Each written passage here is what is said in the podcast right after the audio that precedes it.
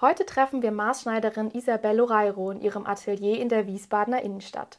Die 57-Jährige passt in ihrem Maßatelier nicht nur bestehende Kleidungsstücke an oder fertigt aus etwas Altem etwas Neues, sondern sie entwirft und näht auch einzigartige Mode für ihre Kundschaft. Und davon wird sie uns nun berichten. Hallo Frau Loreiro.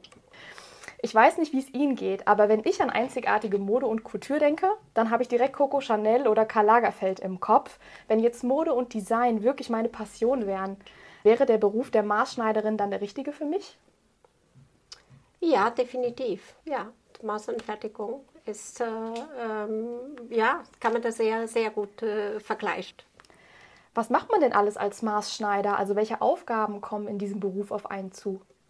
Man spezialisiert sich meistens, entweder man ist Ehren- oder Damenschneiderin. Und dann sind ja Kleider über Kostümanzüge, Mäntel, Hosen, alles, was mit Schneid und Stoff zu tun hatte. Auch die Einzelberatung, auch zum, äh, zum eigenen Kleidung. Und was für Aufgaben speziell gehören dazu? Sie haben jetzt gerade schon die Beratung angesprochen. Also es wird beraten, es werden Schnittmuster erstellt. Was sind da für Arbeitsschritte mit dabei? Also wenn der Kunde oder die Kundin reinkommt, klar, das Erste, was man macht, ist die, die Beratung. Man lernt die Person kennen. Was kann ich die Person empfehlen? Was ist für, also unterschiedliche Charaktere spielt eine ganz große Rolle, um einen Stoff oder um eine, eine Kleidungsstück oder Farbe zu empfehlen. Ähm, und dann ist äh, definitive äh, Stoffauswahl und äh, Schnitterstellung äh, von der Basis oder das Design.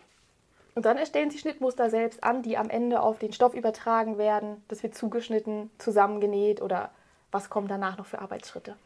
Genau, danach, wenn der Kunde geht, äh, entsteht dann äh, unser Schneider, äh, äh das, was man gelernt hat, unser Schneideraufgaben, ne, unser Wissen ist definitiv das, äh, der Schnitt, das so schneiden, ob man einen Schnitt erstellt oder direkt auf dem Stoff, weil ich das auch so gelernt habe bei mir. Ich bin gebürtiger Portugies und habe das bei meiner Meisterin noch so gelernt, dass, man, dass manche Kleidungsstücke direkt auf dem Stoff zugeschnitten werden. Ähm, und dann äh, bereitet man dieses Kleidungsstück für die Erstanprobe also mit Reihgarn und äh, ohne Futterstoff, ohne dass die Nähte fertig genäht sind, nur, wie gesagt, für die Erstandprobe vorbereitet. Wo diese viele weiße Garn zu sehen ist bei der Erstandprobe, was jeder kennt vom Schneider. Und da wird dann geguckt, passt schon, wo muss noch was adaptiert oder angepasst werden. Und dann geht es in die zweite Runde oder wie muss man sich das vorstellen? Genau, dann äh, hat man die Erstandprobe, wo man äh, guckt, man steckt ab, was nicht passt, was man verändert oder man kann ja der Schnitte noch etwas verändern. Ähm, es wird abgesteckt, es wird mit der Kundin oder Kunde besprochen und dann wird das äh, Kleidungsstück für die zweite Anprobe vorbereitet und da geht es dann schon konkrete, die Nähte werden äh, richtig zugenäht, da kommt schon Futterstoff, wo Futterstoff reinkommt, Reißverschluss, und äh, meistens sind die Ärmel noch nicht festgenäht, nur gereiht. Und äh, dass die Kundschaft oder die Kundin oder der Kunde schon äh, das Kleidungsstück schon sehr praktisch in der Endephase sehen kann. Und das sind dann die zweite Anprobe, sind die letzten Feinheiten noch zu korrigieren, wenn noch was zu korrigieren gibt. Auf was haben Sie sich denn mit Ihrem Atelier hier spezialisiert? Also von Abendgarderobe über sportliche Casual für jeden Tag. Business bin ich auch ähm, sehr stark im, ähm, in, in, meine, in meine Konzept. Ähm, und das Beraten auch von äh, rundum, eigene Kleidung, Garderobe, ähm, alles was mit Nähen zu tun hat. Machen Sie auch Änderungen für Ihre Kundschaft? Ja. Aufräumen, aussortieren, was passt, was nicht passt. Äh, die, also meine Kunden werden komplett rundum von mir betreut, Damen und Herren. Ja, und die kommen auch und fragen auch. Ich habe diesen Anzug oder ich habe das Kostüm oder es hängt im Schrank, kann ich noch was? Und äh, ja. Man kann dann auch mit einem bestehenden Kleidungsstück zu Ihnen kommen und sagen, das passt jetzt nicht mehr oder ich habe das vererbt bekommen, es wäre doch zu schade, wenn das in der Altkleidersammlung oder sonst wo landet und dann machen Sie ja auch aus etwas Altem etwas Neues. Genau, das ist äh, de definitiv äh, der Fall. Dieses Nachhaltige. Ähm, gut, jetzt wird es, seit wir diese Pandemie hatten, äh, ziemlich ausgesprochen und man hört das immer äh, öfters. Ähm, aber ich habe das schon immer, von Anfang an, seit meiner Selbstständigkeit, äh, seit 15 Jahren schon von Anfang an angeboten. Und ähm, für mich ist sehr wichtig und, äh, und das spricht sich sehr gut an und das wird ja auch weiter empfohlen, dass diese Veränderung, man nicht merkt, dass man ein Kleidungsstück alt war. Also der sieht wieder aktuell aus und das ist mir sehr, sehr wichtig. Und das, ähm, da sind meine Kundschaften, äh, Mann wie Frau, sehr, sehr zufrieden. Wer gehört denn, also welcher Personenkreis gehört denn so grundsätzlich zu Ihrem Kundenstamm? Geschäftsführer, Vorstände, Privatpersonen, das sind meine Klientele. Also Diskretion ist sehr groß, also ist sehr, sehr wichtig bei mir. Und, äh, und, ähm, und sehr, ähm, ja, das Persönliche und diese Betreuung ist sehr wichtig. Daher sind auch sehr viele private Personen dabei. Welches Werkzeug und welche Materialien oder Stoffe hat man denn als Maßschneider zur Hand?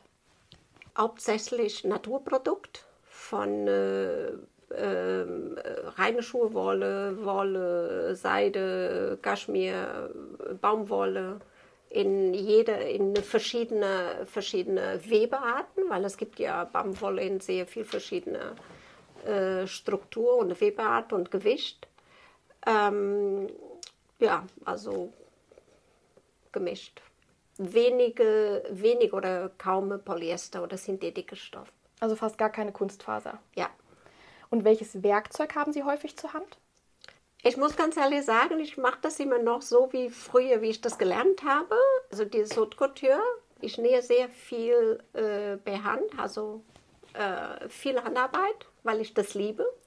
Und bei mir der Haupt ist definitiv Nadel, äh, Stecknadel, Schere, Maßband, äh, Kreide und, äh, und Nähnadel. Ja. Was ist davon Ihr Lieblingswerkzeug? Stecknadel und Nähnadel. Und Ihr liebsten Stoff? Also welcher, welches Material verarbeiten Sie am liebsten oder welches lässt sich denn am besten verarbeiten?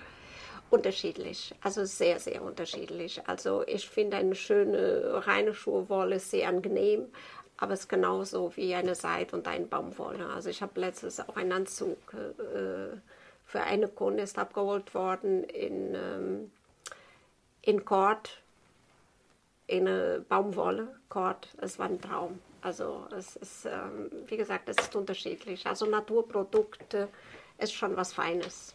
Kord wird ja auch gerade wieder modern. Genau. Und dieser Anzug war definitiv sehr, sehr schön. Ja. Wissen Sie denn spontan, was Ihr teuerster Auftrag war? Oder gab es mal einen, der besonders außergewöhnlich war und Ihnen deswegen in Erinnerung geblieben ist? Ähm, ja, das weiß ich, aber das ist ja schon ein paar Mal passiert, glücklicherweise, weil äh, da reden wir auch von den äh, äh, teuersten Stoff ähm, was man auf dem Markt hatte. Der genannte Vicuña, das ist schon äh, ein besonderes Kleidungsstück, weil wenn man kennt Kaschmir, ist schon sehr weich und teuer. Aber wenn man Vicuña in der Hand hatte oder ein Kleidungsstück in der Hand hält, ist äh, Kaschmir, besser Kaschmir, äh, außer Baby Kaschmir, ist Kaschmir dann schon fast Rauch dagegen. Ja.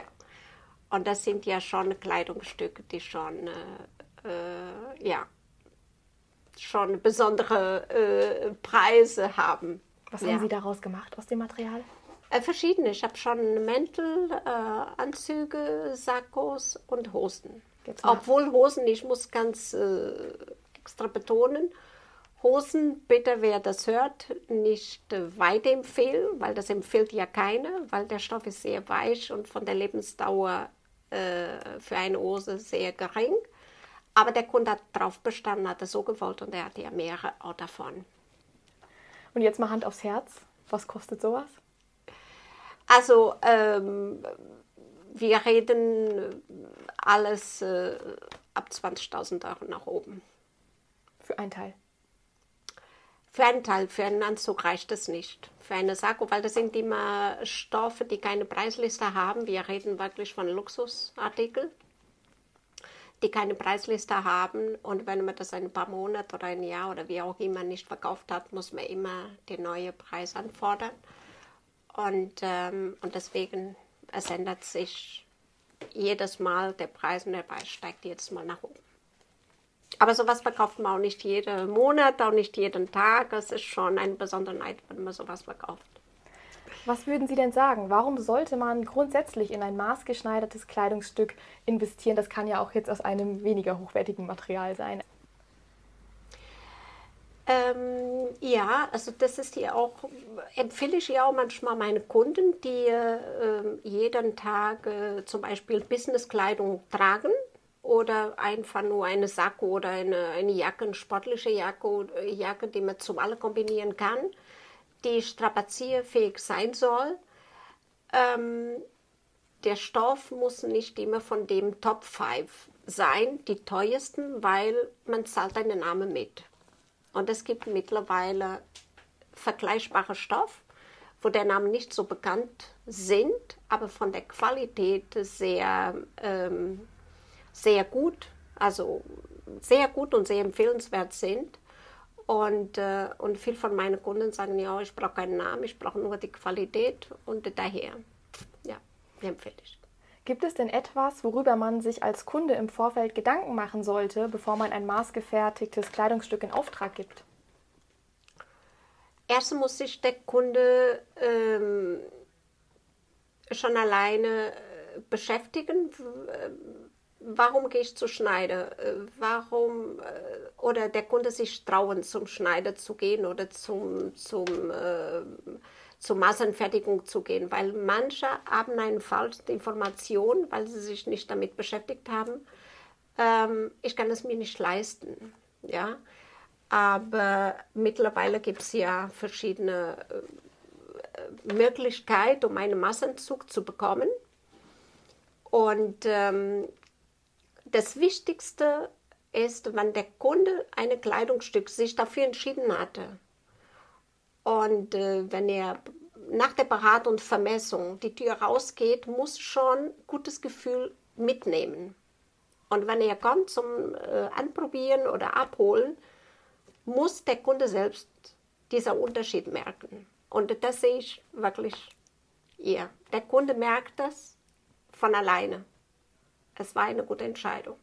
Und dann ist natürlich auch die Vorfreude auf das Produkt am Ende da, oder? Das ist das Feedback, was man dann zurückbekommt, um, um die Motivation wieder weiterzumachen. Ja, auch in schwierigen Zeiten wie jetzt Pandemie und äh, was alles so.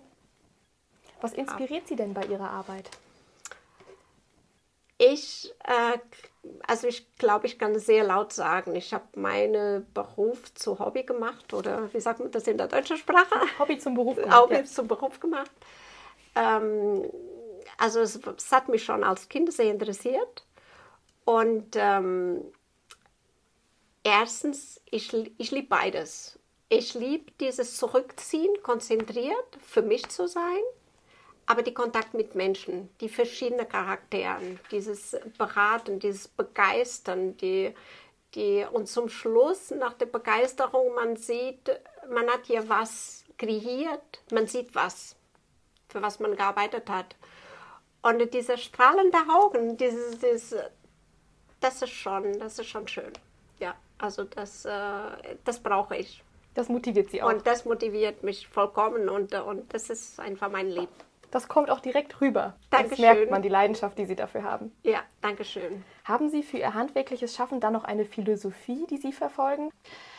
Also Philosophie jetzt so in dem Sinne nicht direkt oder dass ich jetzt äh, ja so ein, ein, spezifisches Thema habe und das verfolge ich 100 Prozent, habe ich definitiv nicht.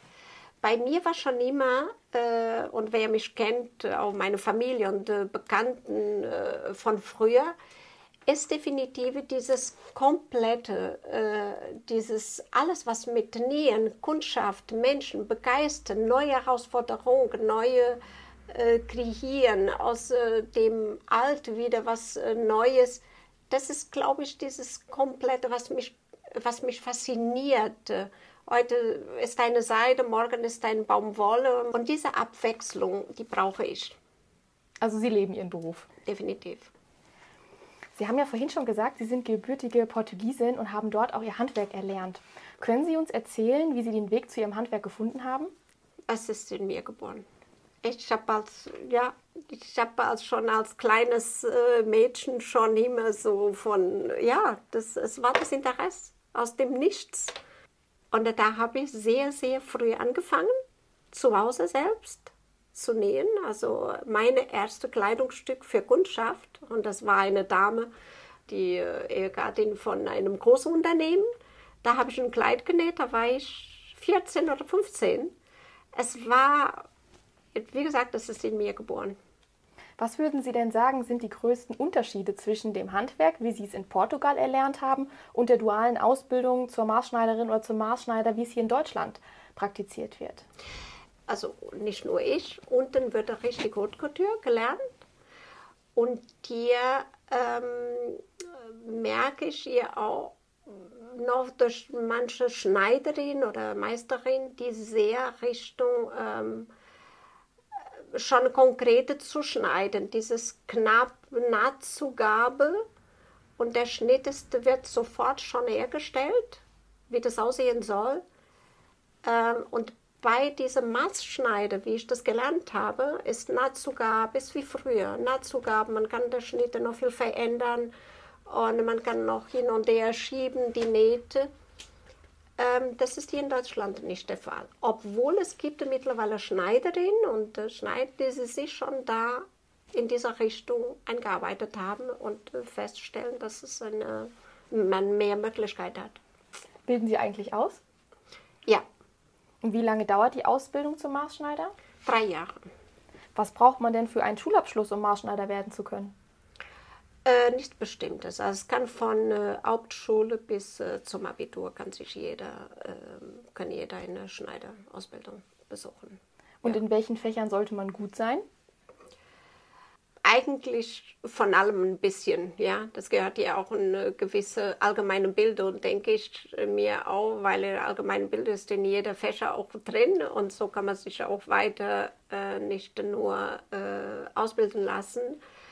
Ähm, und viele sagen, Mathe ist nicht wichtig, aber man hat ja viel mit Zahlen, man muss ja viel rechnen. Also auch Mathe ist sehr wichtig in dem, ähm, äh, für die Ausbildung. Aber das ist für mich nicht das entscheidende Kriterium, weil ich empfinde, jemanden, der nicht so gut in Mathe ist, kann trotzdem an wirklich eine Hochbegabung haben. Daher gucke ich mir immer beides an. Was haben Sie denn für Anforderungen an Ihre Lehrlinge? Zuverlässigkeit, Zuverlässigkeit und Zuverlässigkeit und eigene Initiative. Ja. Wenn man die Ausbildung jetzt in Ihrem Betrieb machen würde, also hier in Wiesbaden, ist die Berufsschule dann in der Nähe? Ähm, mittlerweile haben wir das nicht mehr in Wiesbaden. Es ist ähm, äh, leider äh, aufgegeben worden und es gibt nur in Mainz oder in der Nähe, es wäre Mainz oder Frankfurt. Was verdient man als Lehrling während der Ausbildung? Als Lehrling das erste Jahr ähm, fängt bei 585 Euro und das letzte Jahr 790. Und im zweiten? Im zweiten sind es 690. Wie sieht es denn mit den Verdienstmöglichkeiten aus, wenn man ausgelernt hat? Es ähm, ja unterschiedlich. Also es gibt schon eine ja, man fängt ja bei einem bestimmten Stundenlohn, wenn man auch bei der Ehnung fragt oder, oder bei der Handwerkskammer. Aber ich habe das immer individuell gemacht, weil äh, es gibt äh, Schneiderinnen, die nach der Ausbildung sehr fit sind und sehr schnell und sehr gut sind und die wollen immer mehr und, äh, und sehr ähm, selbstständig arbeiten können. Und dann gibt es welche, die, ja, ich nenne das, gibt es nicht, aber ich nenne das wie eine vierte äh, Jahr Ausbildung. Und äh, ich empfinde es für mich, dass die unterschiedlich verdienen sollen. Aber der Anfang als Maschenschneider ist wirklich nicht, dass man jetzt das große Geld verdient. Man muss schon äh, viel investieren, man muss schon, äh, ja, also es es ist ein toller Beruf. Man kann viel verdienen, aber man muss schon sich unterscheiden. Was hat man denn für Arbeitszeiten als Maßschneider? Also arbeitet man von montags bis freitags oder auch am Wochenende? Eine Schneider normalerweise äh, arbeitet ja, hat ja nie Wochenende, also man arbeitet immer, man arbeitet immer, weil äh, man wird ja nicht, nie fertig mit irgendwas. Ja, fünf Tage die Woche und normale acht Stunden. Als Selbstständig, klar, da gibt es keine. Merken Sie, dass es zu bestimmten Jahreszeiten eine höhere Nachfrage nach maßgefertigter Kleidung gibt, also zum Beispiel um Weihnachten rum oder kurz vor der Hochzeitssaison oder so? Es gibt, also klar, wenn man jetzt, das ist unterschiedlich, wenn man sich sehr auf Hochzeit spezialisiert, das ist definitiv der größte ähm, Anlauf, ist, die man ähm, im Winter für den Sommer oder im, im Herbst für den nächsten Sommer. Ähm, es ist unterschiedlich. Also bei mir, ich mache alles, auch viel Business. Ähm, ist praktisch das ganze Jahr immer. Wenn es nicht braucht, da kommt Business oder Tageskleidung. Es sind komplett, verteilt sich durch das ganze Jahr. Wie steht es denn um das Thema Digitalisierung im Maßschneiderhandwerk?